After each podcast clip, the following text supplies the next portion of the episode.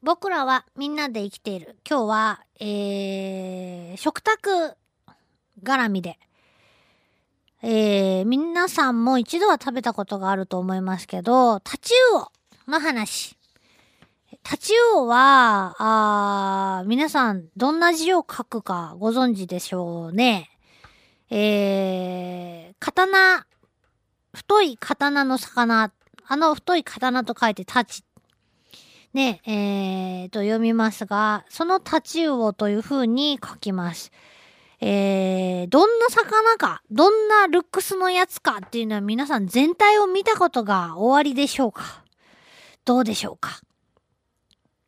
私はなんかお魚屋さんで並んでいるものすごい綺麗なアルミ箔が貼ってあるかと思うような綺麗なやつを見たことがありますが、それはとても新鮮なタチウオだったっていうことだと思うんですけど、えー、まさに刀のような細長いキラキラした魚です。で、えー、鱗がないんですよね。ほとんどの魚に鱗がある。鱗のない魚ほとんどいない中、タチウオには鱗がない。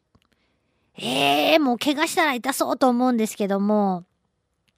もう私たち人間にとってはタチウオはやっぱり食用としてですね、非常に、えー、人気もありますし、あと、魚釣りをする方には、あその対象になる魚としてもあ人気だというふうに聞いております。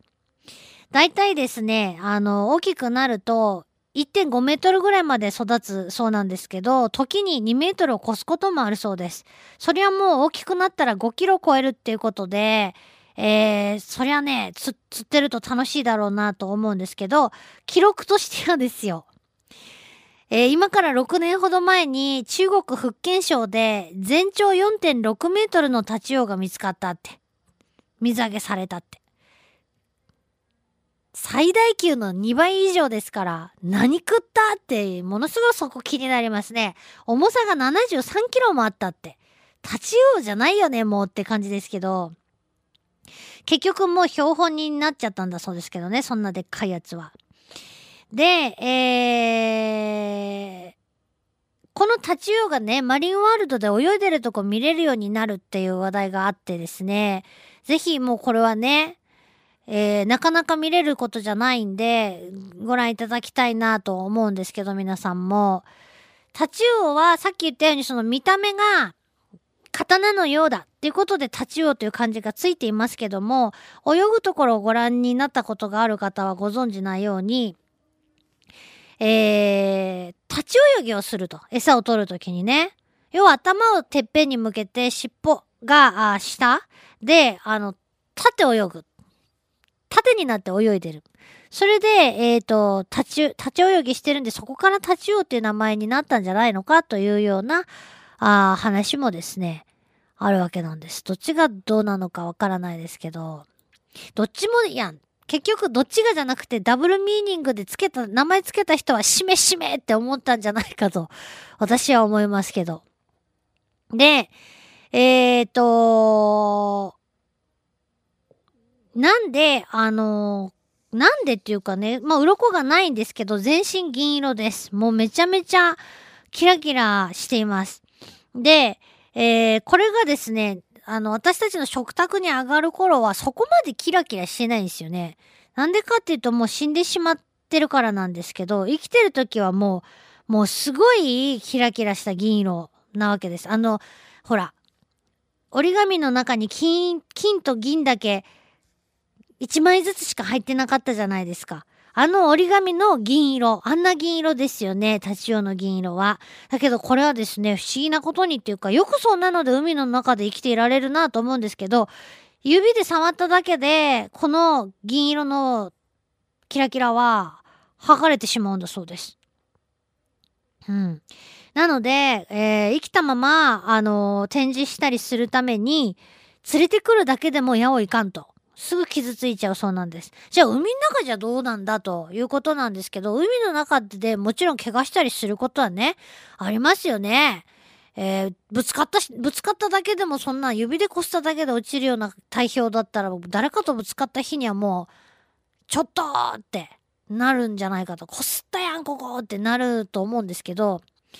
まあね、当たり前やなと思うけど、生まれ、あの、生きてる時は常に新しい層がどんどんどんどん作られるので、それでまあ体を保護できるということなんです。もしかしたら、鱗よりも早く、再生できるのかもしれないですね。怪我したとこね、傷ついたとこが。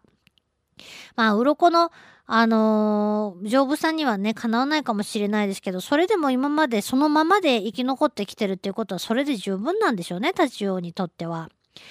で、以前、だいぶ昔ですけど、動物クイズ王座決定試験とかやってた時にこの問題出したの覚えているかな？このタチウオのキラキラ、えー、グアニンというものでできてるんですって、グアニン質というものでできてるんだそうですが、この銀粉からあるものを作って、えー、いると。それなんだ？っていうことでね、えー、出したことがありますが、まあ、正解は、イミテーションパール。えー、真珠の作り物ですね。の光沢を出すのに、あの、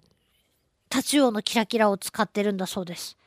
えー、そんな壊れやすいものをどうやって集めるんだと。っていうか、そんなにタチウオいるのかどこかに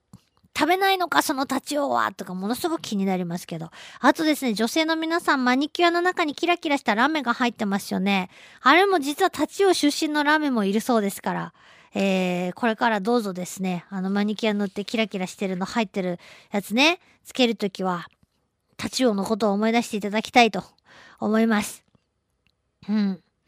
えー、産卵期がね、すごく長い魚としてもね、有名かな、どうかな。あの、春先から秋にかけてだそうですけど、まあその頃がちょうど私たちがあ食べさせてもらうにも旬になるそうです。えー、意外とですね、意外となのか、全然意外とじゃないのか、歯がすごい鋭くて、小魚を食べたり、イカを食べたり、えー、エビとかカニみたいな甲殻類を食べることもあるそうなんですね。で、大人になると、夜は、夜の間は深いところにいて、日中、明るい時に上の方、あの、水面の方に移動して、えー、朝夕は水面近くまで群れてやってきて餌を食べるんだそうですけども、あ子供の頃は逆に日中はもうほとんど泥の中みたい、泥の上、えー、100メートルぐらいのとこで群れていると。で、夜になると上に上がってくるということなんですね。ふーん。で、えー、漢字で魚辺に刀っていう風に書くと立ちようという風に、えー、表すこともあるそうです。初めて知りましたけど、立ちの魚と書いて立ちようと思ってましたけど、魚辺に刀と書いても立ちようというそうですよ。うん、私はなんかやっぱ塩焼きっていうかムニエルかながね、えー、しか食べたことないかなあ、あとお刺身もあるけど、あ、なんかもう新鮮なやつを食べさせてもらいたいなと思いますけども。えー、そんなタチウオが泳いでるところを、まあ海の中に潜って泳いでるところを横から見てみたいなと思うんですけども、海はね、広いし、ちょっと恐ろしい感じもするんで、まあそれはちょっと叶いそうにないんで、マリンワールドで見たいなと思います。以上、僕らはみんなで生きているでした。最強天神ホラーハウスこっちにおいで第2弾。7月14日土曜日から8月19日日曜日会場は西鉄ホール。最強天神ホラーハウスこっちにおいで第2章。改旅館とお札の謎。